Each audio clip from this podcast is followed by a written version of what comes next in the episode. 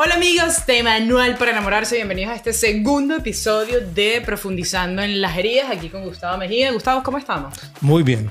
¿Estás nervioso? ¿Miedoso? Eh, no. ¿Tienes para- vergüenza?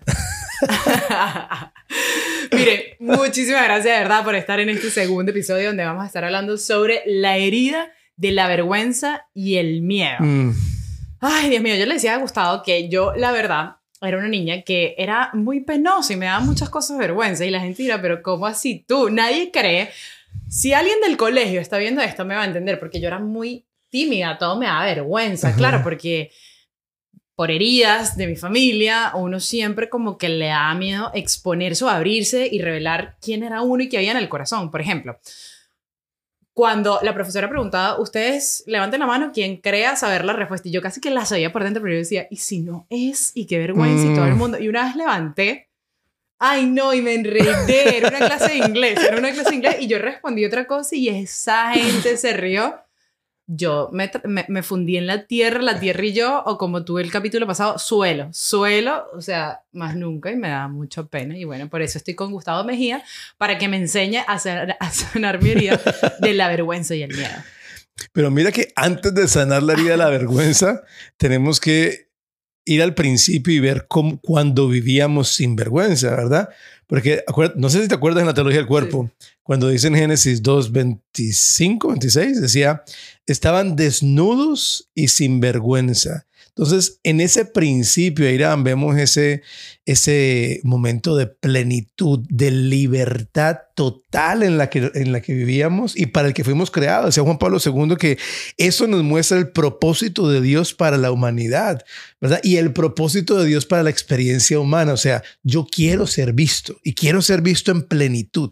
Y en ese principio lo vivimos. O sea, a mí me encanta una palabra que es como añoranza, ¿verdad? Y es como esa añoranza que tenemos siempre en el corazón de algo que tuvimos en el principio, pero que ya no tenemos. Y en parte esa, plenitud, esa libertad de ser, de que me vean y de que me vean sin juicio, ¿verdad? Que me vean sin juzgarme, que me vean sin solamente por quien soy. Esa, esa- ese, ese es como el estado de plenitud. Ahora, ¿qué pasa después? Una vez que Adán y Eva pecan, tú vas a ver que la palabra de Dios dice que se escondieron porque tuvieron miedo y se taparon, o sea, sintieron vergüenza vergüenza. ¿Por qué? Porque empezaron a identificarse con su herida, empezaron a identificarse con su pecado, empezaron a olvidar su verdadera dignidad. Entonces, ¿qué es lo que pasa? ¿Qué es lo que pasa con la herida de la vergüenza? Como tú dices, o sea, eh, la herida de la vergüenza hace que nos escondamos. ¿verdad? La, la, la herida de la vergüenza me hace creer que hay algo que es que algo malo conmigo. Como tú decías, por ejemplo, tu experiencia, yo nunca me voy a olvidar, yo tenía como 11 años y estaba en el colegio no, que 11 años, tenía 9, fue para, el, fue para el Mundial de Italia 90 y yo estaba en el colegio. O sea, yo no había nacido. Ah. y estaban en pleno mundial, entonces claro, todos los niños estaban súper aficionados con el fútbol y yo todo contento que Italia y Colombia le fue bien los primeros tres partidos. Entonces, ah, cuando venía el descanso, todos los niños después del mundial salen a jugar fútbol. Ajá. Entonces, todos empiezan a cambiar y pues yo estaba bien gordito, me costaba más cambiarme.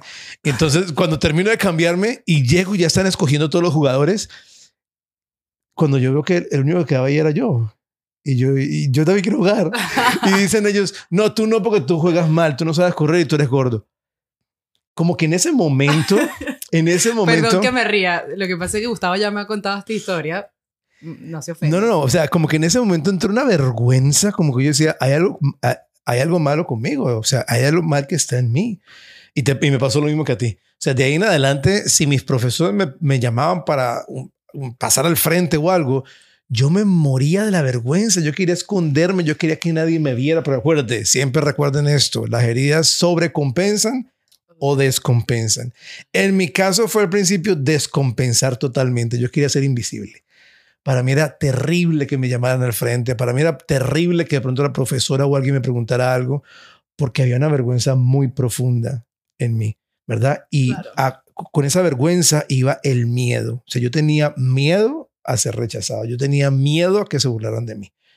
Es que, es que seguro hubiésemos sido compañeritos de clase porque me pasó lo mismo, pero yo creo que en el segundo año, ya después que pasa este acontecimiento que acaba de decir, yo sobrecompensé totalmente. Yo dije, ¿sabes qué? De verdad, un día yo llegué a mi casa y yo dije, no, Irán, ya. o sea, ya, y me convertí en lo que soy ahorita. Yo no sé si eso es algo bueno o malo, pero dije, de ser la persona más callada a ser la persona que votaban del colegio, que hice muchas cosas, maldades, o sea, y en el fondo yo sabía que no era eso, o sea, que yo estaba como que con rabia o con algo, pero acuérdense, eres chiquito, no es que lo estás pensando, tengo una herida y estoy maquinando, no, solo empiezas a actuar, a actuar y cuando te gradúas y cuando te vienes acá a estudiar, a trabajar, tienes como una falta de identidad en sí, porque tú dices, ok, ya va, yo era la persona tímida, pero después fui la persona súper extrovertida y que hacía esto, o sea, ¿quién soy? Y, y, y, tienes como, de repente te dan vergüenza unas cosas, pero de repente para otras no, y tú dices, pero, ¿qué es esto? No, y la vergüenza, ¿sabes qué también pasa, Irán? Que la vergüenza nos lleva a ocultar eh, cualquier área de nuestra vida eh, donde creamos que no vamos a ser amados.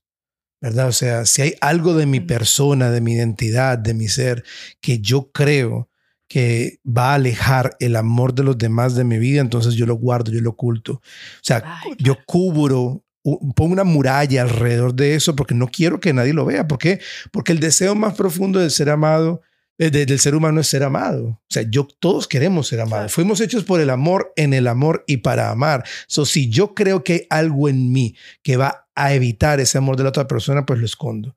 Y resulta que precisamente cuando lo escondo, entonces ese, esa herida se hace más grande, ¿verdad? Porque parece que ni la luz de Dios llega a ese, a ese lugar. Parece que, y mira, Danieva, o sea, yo siempre pregunto, ¿qué hubiese pasado si después de que se comió en el fruto viene Dios y ellos le dicen, papá, nos equivocamos, perdónanos. Pero no, que se llenan de miedo y vergüenza y se esconden, o sea, se esconden del amor del Padre. Por eso te digo que, y bueno, yo no sé, eh, los que están escuchando esto, dirán, pero este man que, o sea, y no, y irán los dos super heridos, pero un Caria se identifica.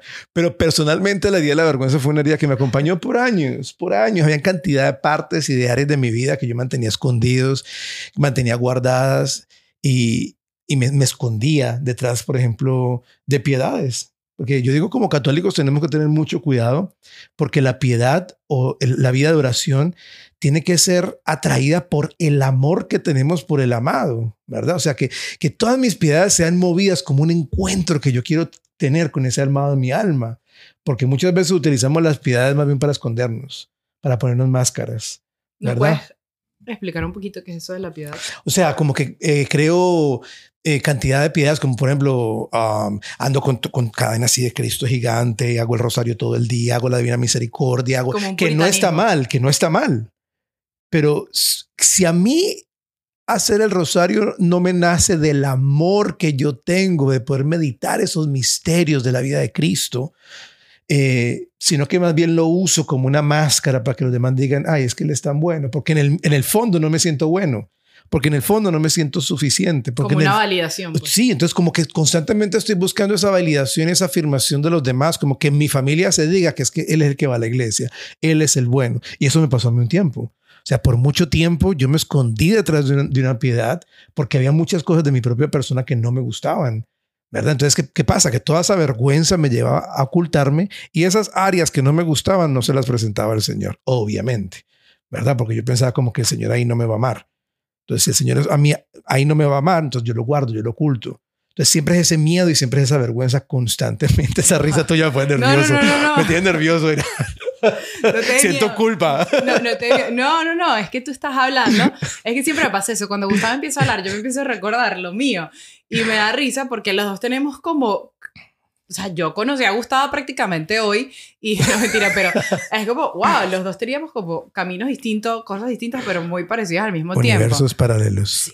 pero lo que pasa, claro, un poco más mayor, pero lo que vas a decir en el Mundial 1990, yo no había ni nacido. Pero bueno, sigamos con la historia. Tú estás diciendo eso y a mí se me vino a la mente, ya va, Gustavo tenía esto de, de, de la piedad y se escondía, entonces yo empecé a pensar, señor, ¿cuál era? ¿Qué, qué, qué era lo mío? Y fíjate que a mí a ti te da como, como, como pena, o sea, que la gente capaz te conociera al 100% tu autenticidad, entonces preferías esconderte porque miedo a que te juzguen y todo esto. Entonces, por ejemplo, en mi caso, digo, a mí me da vergüenza, ¿sabes qué? O, lo he venido trabajando, expresar amor. Y yo soy una persona que escribe poemas de amor, tú sabes, me encanta el amor, escribo poesía, leo cosas de amor, me encantan las cuatro estaciones de Vivaldi, o sea, todos los poemas. Y me cuesta, me cuesta expresar amor, claro, porque, ay, Gustavo, te quiero. Hoy, yo te doy el abrazo.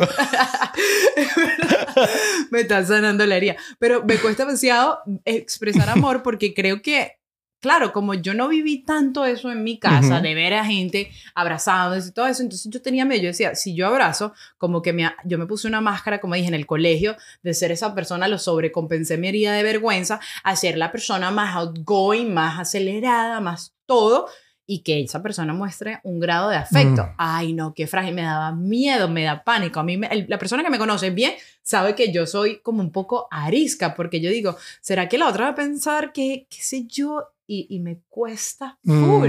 Y lo estoy reconociendo aquí en vivo. ¿Sabes qué pasa? ¿Sabes qué pasa, Ayrán? Muchas veces, mira, cuando estamos heridos, empezamos a ver el mundo y entender el mundo a través de los lentes de nuestras heridas. ¿Verdad? Entonces, como que empiezo a ver el mundo y a, y a ver toda la experiencia humana, no a través de la mirada del Dios, del Dios misericordioso, del Padre que me ama incondicionalmente, sino a través de mi propia herida y así me entiendo a mí mismo. ¿verdad? Y así veo a los demás. Eh, eh, la vergüenza hace que uno proyecte su miedo en todo el mundo. Mira que la vergüenza eh, se trabaja en tres áreas. Primero, creencias. Segundo, emociones. Y tercero, deseos. Creencias. La vergüenza me lleva a pensar que hay algo malo conmigo. O sea, hay, conmigo hay, algo que está mal. Mm. no sé, hay algo que definitivamente soy un tonto, eh, no soy suficiente otra vez. Hay una vergüenza, hay una vergüenza. ¿Qué pasa? Hacia los demás, ese es hacia mí. Primero hacia mí, creencia hacia mí, creencia hacia los demás. Todo el mundo se va a burlar de mí, la gente no me va a aceptar, la gente no me va a querer. Tengo que tener esta armadura de, de que me, este personaje que me creé para que la persona, los demás me acepten. Ahora, si yo pienso que yo soy un bobo, que está algo mal conmigo, que los demás se van a burlar de mí, ¿qué voy a pensar del mundo? Que es un lugar peligroso. Entonces siempre tengo como miedo. Mm. Entonces siempre me estoy escondiendo, siempre tengo el miedo. Por eso, el primer paso para sanar la vergüenza, Irán, siempre es el amor. Porque dice, dice eh, San Juan en las Sagradas Escrituras que el amor echa fuera el miedo. ¿Por qué? Porque cuando yo me siento mirado, con la mirada del amado, con la mirada del Padre amadísimo que me ve no solamente en las áreas bonitas que yo le quiero mostrar a la gente, ¿verdad? No solo lo bonito que ponemos aquí en las cámaras, pero que me ve y me ama en áreas donde ni yo mismo me había amado. O sea, a mí eso fue lo que me pasó con Dios. O sea, cuando yo por primera vez me sentí mirado por Dios, yo, yo sentí que Él me amaba en áreas donde yo no me amaba. Y para mí eso fue como que Él me enseñó a amarme en mi totalidad. Entonces, ¿cómo, ¿cómo nos dejamos mirar por el amado? Mira que un ejercicio que yo hago mucho en terapia, porque en terapia pasa algo muy bonito. Eh, para mí la, la terapia trae mucha reverencia. O sea, para mí es impresionante cuando yo me siento con una persona al frente y la persona me cuenta cosas que nunca en su vida le ha contado a nadie, me abre áreas de su corazón que ha traído guardado por miedo y por vergüenza por años. Para mí eso es como terrenos sagrados. Siempre se me viene esa frase eh, del Éxodo de quítate las sandalias, que eso es tierra sagrada. O sea, cuando yo tengo un, paciente, un cliente al frente y me abre el corazón, esa es la imagen que yo tengo en mi mente. Me estoy quitando las sandalias hacia esas áreas que esta persona me está mostrando que son sagradas, donde nunca había dejado entrar a alguien. Y siempre en el periodo de sanación eh, que trabajo con esa persona, siempre hay un momento en que le digo, vamos a hacer algo. Eh, antes del, antes, eh, después del healing prayer, digo, vamos a hacer algo. Mírame a los ojos. Vamos a mirarnos a los ojos e imagínate que mis ojos son los ojos de Jesús. Y siéntete profundamente amado o amada. Ayrán, nunca he hecho eso sin que la otra persona se llene de llanto, ¿verdad? Y me diga, vi como el Señor me amaba, no a pesar de, sino en la totalidad de quien soy yo. Y eso es lo que transforma. Ay, no, qué belleza, Gustavo. Sabes que hace poco daba una charla de nuevo a, un colegio de jóvenes. Y esta gente tiene entre 15, 16, 17 años y bueno, les conté un poco de, mi testimonio, de, dónde el Señor me sacó, lo que estaba haciendo. Y una de ellas me pregunta, Neirán, ¿cómo fue algo así como que, ¿cómo haces ahorita para en verdad hablar y contar eso que estás desnudándote prácticamente con nosotros? O sea, no te da como pena, vergüenza. Y yo les decía, mira, me hizo reflexionar la pregunta, la verdad. Me quedó como pensando y me la llevé. O sea, les respondí a ellos, pero después yo en el carro decía, empezando, claro que a mí me da un poco de, de pena, de miedo, pero cuando uno empieza a hmm. sentir y a experimentar a Jesús y ese amor en su totalidad que te amo. O sea, yo decía, mira, es que si a mí el Señor ya me perdonó, si a mí el Señor ya me sanó en ese área tan hermosa, o sea, yo no tengo miedo, tú me podrás criticar. La gente, ¿sabes? Me podrá criticar y es verdad, o sea, siempre alguien nos va a criticar, siempre alguien por ahí que va a juzgar, siempre alguien que quiere saber más de tu vida que tú mismo que estás viviendo.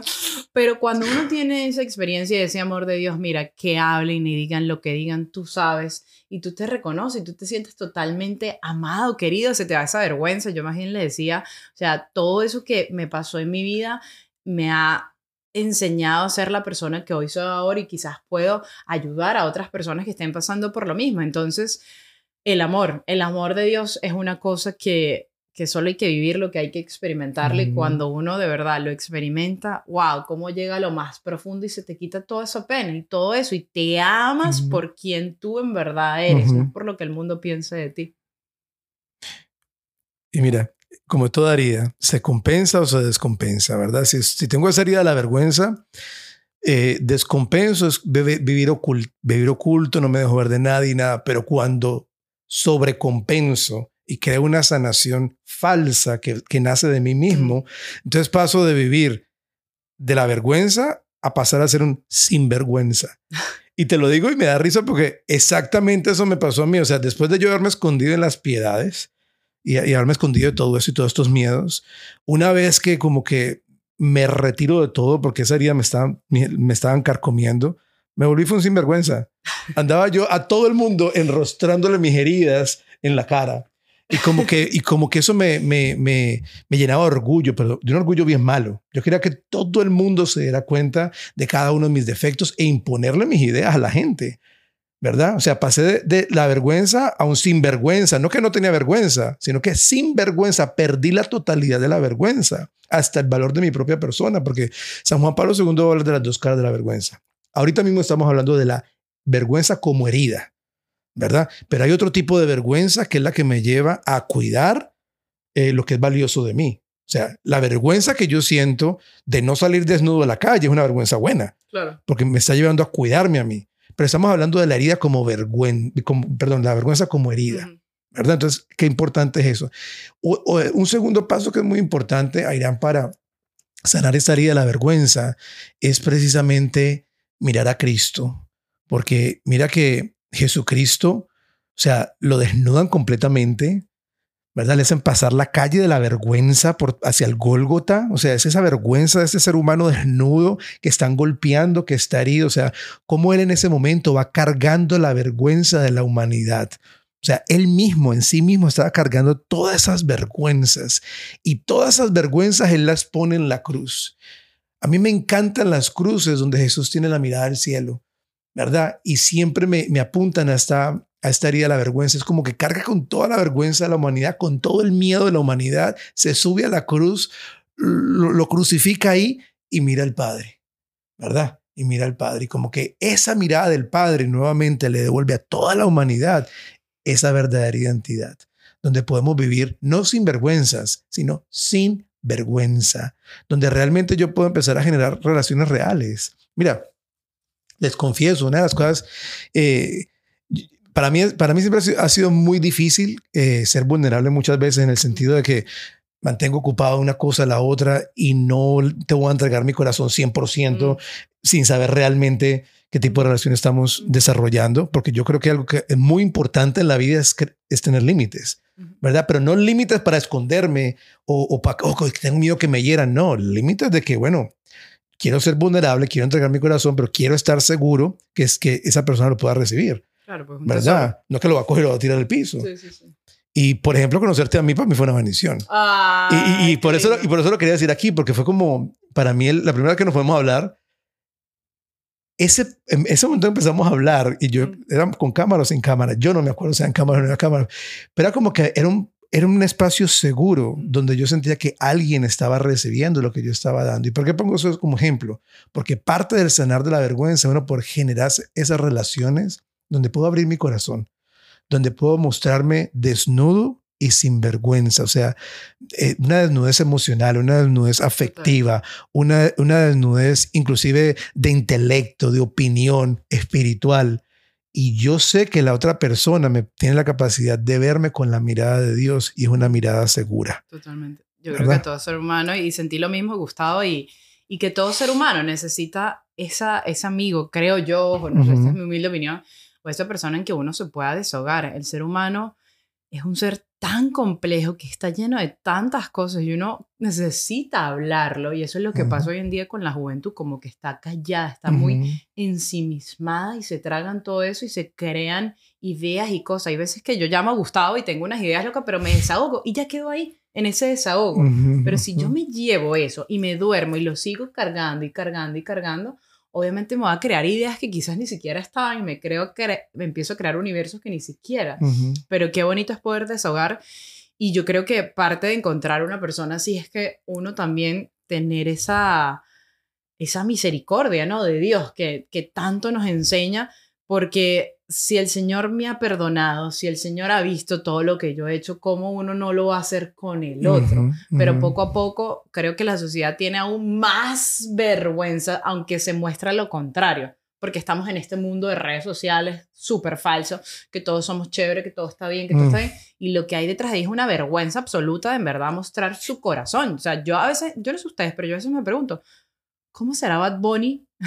¿Cómo será Benito en sí? ¿Cuál será su personalidad detrás de todo eso? Porque, ojo, no sé, especulando acá, todas esas letras, todo eso que canta, muchas de las cosas que dice es la falta de amor, que tú hablas, que él siente, que se quiere enamorar. Algo habrá ahí, ¿no? En lo profundo, todos buscamos ser amados, pero nos escondemos tras esto, porque yo creo que si quizás esta persona se muestra al mundo como realmente es, como hoy el mundo está al revés, quizás va a ser juzgado, ¿no? Con sus principios y sus valores o la gente no va a tener la misma fama. y, el, y tener un verdadero concepto del amor, ¿verdad? Saber qué realmente es lo que estoy buscando, porque a veces tenemos el concepto errado del amor, entonces eh, somos vulnerables y nos vuelven a herir. Pero es que no, tengo un concepto errado del amor. Esta Shakira sacó una canción que se llama Acróstico, que canta con sus dos hijos. Y en una parte de la canción canta el niño de ella y dice, tu amor, tu amor es una anestesia al dolor. Y yo, oh, yo no, no, es, no es una anestesia, es el antídoto. El, si, el amor, si el amor se convierte simplemente en una anestesia a tus heridas y, y una anestesia al dolor, no es amor. No es amor porque el amor echa fuera el miedo. Te digo, tenemos un concepto tan errado del amor y por eso no amamos correctamente y no nos dejamos amar correctamente. Por ese miedo, ¿no? ¿Y cómo uno puede llegar a todo esto, ya que hemos recogido, creo que varias situaciones de vergüenza, hemos hablado, Gustavo, cómo alguien que está escuchando decir, si tengo una herida muy, muy profunda en la vergüenza, muy profunda en el miedo, o sea, es tanto la vergüenza que quizás ni siquiera quiere hablar, pero a través de estas cosas en su casa la está escuchando y le está llegando, ¿cómo se puede empezar? Dijimos desde el amor de Dios, pero... La, primera, la primera es desde el amor, ¿verdad? Eso, es bien importantísimo. Otro paso muy importante es eh, aprender a debatir y a abrir mis creencias al Señor. La vergüenza me llena de creencias falsas de identidad y de juicios hacia los demás. ¿Verdad? La vergüenza me hace creer que yo, que hay algo malo conmigo, que algo no está bien, que yo soy malo, ¿verdad? La vergüenza me lleva a creencias falsas de mí. ¿Cómo yo abro esa creencia al Señor? Y vamos a la palabra de Dios. ¿Qué dice el Señor de mí? Que yo soy su, su, hijo amadísimo, ¿verdad? Eh, ¿Qué dice el Señor de mí? ¿Cómo yo puedo recobrar nuevamente mi identidad? No a través de los lentes de mi herida, a través de lo que me ha pasado, a través de mis tendencias, a través de mis miedos, sino a través de la verdad de Dios. Entonces, como total apertura de mis creencias al Señor, total apertura de mis emociones y mis sentimientos al Señor también, ¿verdad? O sea, ¿cómo debato cada una de las cosas que están pasando por, por mi mente. Esa parte es importantísima. Es abrir nuevamente, como decíamos en el capítulo pasado, en todas las heridas. La postura mariana es el paso fundamental para la sanación. Es que voy a abrirme completamente y voy a recibir del Señor lo que solamente el Señor me puede dar. Porque cada vez que quiero recibir de un ser humano o de otra persona o de mí mismo en la autosuficiencia, lo que solamente el Señor me puede dar, termino más herido. Y mis heridas se hacen más profundas y más hondas y me revictimizo una y otra vez. Es como tengo esa apertura. Y esto a, a nivel técnico. Vamos a escribir cuáles son las creencias que yo tengo de mí y cómo las puedo debatir a través de lo que Dios dice de mí. ¿Verdad? No soy bobo, tengo la dignidad de hijo de Dios, soy hijo amadísimo o amadísima del Señor. Y lo repito, esto a nivel espiritual y a nivel, y a nivel biológico. O sea, el cerebro, como hemos dicho en otros capítulos, tiene neuroplasticidad, tiene la capacidad de cambiar de forma creando nuevas conexiones. Entre más yo me miro al espejo y me digo, y me digo soy hijo amadísimo del Señor, tengo una dignidad única, soy único, soy irreemplazable, no hay nadie como yo, no me pueden votar por la dignidad que tengo, poco a poco me lo empiezo a creer. Y el Señor lo, lo, lo, lo tatúa en mi corazón, lo tatúa en mi alma. Por eso, acá un consejo que, que yo puedo dar para ir finalizando, Gustavo. ¿Cómo saber cómo me ve Dios? Si tampoco nos acercamos a Dios. Por eso es muy importante empezar a escudriñar, a abrir la Biblia. Aprovechen uh -huh. que hay un show que acabamos de sacar la Biblia con Edward. Empezar a ver, porque ¿cómo vamos a ver qué pensaba Dios de toda la humanidad, de toda esta gente, si no leemos, si no de verdad nos acercamos, si no tenemos un guía espiritual, si no damos ese primer paso, muy difícilmente. Y lo otro, qué bellísima, Mamá María, la Virgen, qué bella, ¿vale? Porque es que la Virgen cada vez que se aparece, o sea, yo no sé si ustedes han visto cuando se aparecían los mensajes de Fátima, de Lourdes, ahorita en Medjugorje, siempre nos ama hijos amadísimos. Mm. Ella ni siquiera los videntes le dice eh, Mirjana o Marilla nunca han dicho a los videntes, y lo vemos siempre, que se refiere a ellos con nombre, no, porque ella dice, mis queridos hijos, o sea, es que todos somos mm. iguales, todos, no hay gente más grande que la otra, no, no, no, todos somos iguales, no importa qué tan lejos tu pecado, de hecho, el Señor está más cerca de los publicanos y de los pecadores, o sea, entonces, empezar a, a ver, cuando yo mm. empecé a hacer todo este trabajo, sobre todo con la Virgen María, y ver wow, que te sientes amada, Amén. te sientes valiosa, te sientes tan querida que tú dices que, ay, te, te da, como dice Gustavo, todos queremos ser amados, todos queremos pertenecer y cuando tú te sientes en esa familia, en esa sagrada familia como parte de Jesús, tú y yo, o sea, mira, es que tú no te comparas, tú no te fijas en el día y no te, tú no tienes vergüenza y nada porque es bello, uh -huh. pero hay que buscar, hay que uh -huh. salir. Y con esto termino y ya le cedo la palabra a Gustavo cuando... Y un punto final. Y un punto final. Eh, cuando el Señor siempre, ustedes ven que todas mm. las curaciones, pero la gente hacía ese approach, la gente salía. Ayer que vimos lo del ciego, o sea, el ciego se paró, empezó a gritar. O sea, ¿qué estamos haciendo nosotros? ¿Nos estamos quedando con la vergüenza o estamos saliendo? Estamos saliendo de nuestra orilla. El Señor le decía a los apóstoles, apártense un poquito de la orilla. ¿Cuál es esa orilla que no, no te puedes apartar, que no te deja salir para que déjate llevar por el Señor? Cuesta. Sí, pero es que flaca. Si queremos cambiar todo, necesita un cambio, mm. un mérito algo. Y me callo.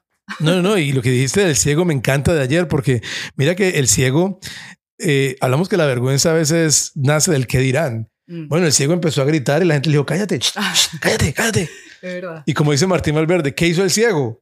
Se hizo el sordo y siguió gritando y siguió gritando porque él necesitaba esa, esa sanación del Señor. Otro paso muy importante, el último paso que es muy importante para sanar la vergüenza y el miedo, digo yo, es hacer una confesión de vida. Mm. O sea, tómate el tiempo de escribir tu vida completa, eh, donde puedas escribir todo.